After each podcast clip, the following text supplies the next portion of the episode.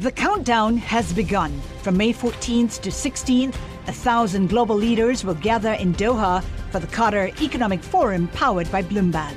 Join heads of state, influential ministers, and leading CEOs to make new connections, gain unique insights, and uncover valuable opportunities in one of the world's most rapidly rising regions.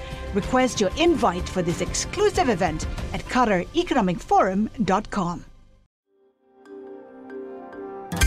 Le entregamos todo lo que necesita saber para comenzar el día. Esto es Bloomberg Daybreak para los que escuchan en América Latina y el resto del mundo.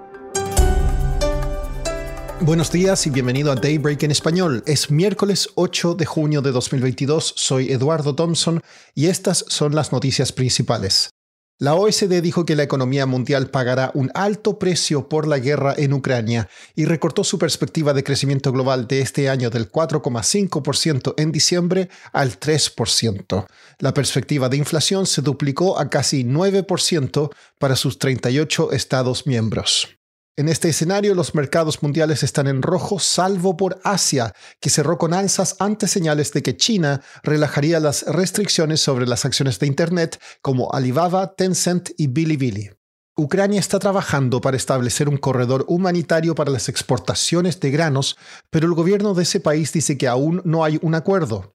El ministro de Relaciones Exteriores ruso Sergei Lavrov está en Turquía para hablar sobre este tema, pero Kiev dijo estar escéptico sobre las intenciones rusas. La ex canciller alemana Angela Merkel advirtió que aislar a Rusia no es posible a largo plazo, a pesar de que Vladimir Putin cometió un gran error al invadir Ucrania. En noticias corporativas, las acciones del banco de inversión Credit Suisse caen tras advertir de posibles despidos y que posiblemente registrará pérdidas en el segundo trimestre. La española Inditex, controladora de la cadena de tiendas Zara, reportó sus mayores ganancias en 10 años y el fabricante de automóviles BID se está preparando para vender sus propias baterías a Tesla. En la inauguración de la Cumbre de las Américas en Los Ángeles, el secretario de Estado de Estados Unidos, Anthony Blinken, criticó a Cuba, Venezuela, Nicaragua y El Salvador por reprimir a la prensa.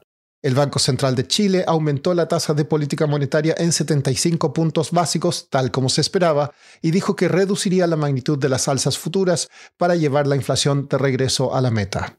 El valor del real brasileño se desplomó ayer tras el anuncio del presidente Jair Bolsonaro de que usaría recortes de impuestos para bajar los precios de los combustibles. Esto aumentó la preocupación sobre las finanzas del gobierno.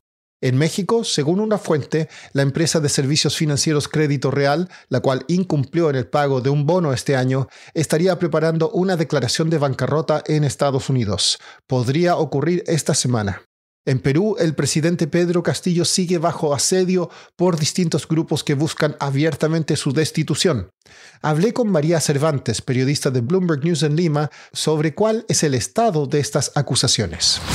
Bueno, Castillo lleva una acusación en el Congreso por traición a la patria que es el uno de los pocos delitos por los que se les puede investigar a un presidente en funciones, tras los dichos de que se le pueda dar salida de mar a Bolivia, ¿no? O sea, una, declaración bastante ambigua que hizo en un canal de televisión. Y esta, este proceso es bien largo, pero sigue en curso. De hecho, ya la comisión está muy cerca de presentar su informe final y de que pase al Pleno. Esta, esta acusación requiere muy pocos votos, no los 87 que se necesitan para la vacancia presidencial, sino 66, por lo que es posible que se logren los votos de suspender al presidente de sus funciones para que sea juzgado. Ahora, lo más probable es que a nivel judicial esto no tiene, mucho, no tiene mucha base legal. Es una decisión más política realmente que, que judicial, ¿no? Y sobre las otras acusaciones, también hay una investigación por corrupción, ¿no? la fiscal o el fiscal de la nación son los únicos que pueden investigar a un presidente en funciones. La anterior fiscal de la nación ya abrió, digamos, ese candado que se investiga a un presidente, pero lo suspendió porque él tiene una inmunidad. El problema es que se cambió de fiscal. Zoraida Ábalos cumplió su mandato, eligieron un nuevo fiscal que es Pablo Sánchez. Tras ver diferentes indicios, decidió abrir una acusación contra el presidente Castillo de inmediato. Y esta es la primera vez que esto sucede en la historia del Perú. Un presidente en funciones y todo lo que eso conlleva, ¿no? Que, la, que el fiscal lo, lo cite para declarar, que en algún caso pueda citar medidas más restrictivas o que pueda levantar sus secretos de comunicaciones bancarios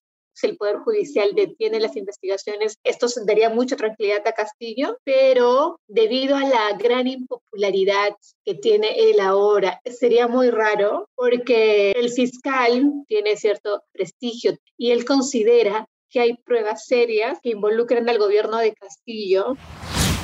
Por último, que en paz descanse el regreso a la oficina. Un estudio del King's College de Londres reveló que el 80% de las personas en Londres que trabajan de forma remota al menos una vez por semana dice que la experiencia ha sido buena. Cuatro de cada cinco dicen que trabajar desde su casa los ayuda a sentirse más en control y están felices de reducir su viaje diario al trabajo. Eso es todo por hoy. Soy Eduardo Thompson. Gracias por escucharnos. Para conocer todas las noticias que necesita para comenzar el día, revise Daybreak en la app Bloomberg Professional, donde puede personalizar las noticias que desee recibir. También puede suscribirse a la versión solo audio en Spotify, Apple Podcasts o la plataforma de su preferencia. Eso es todo por hoy. Escuche de lunes a viernes Bloomberg Daybreak.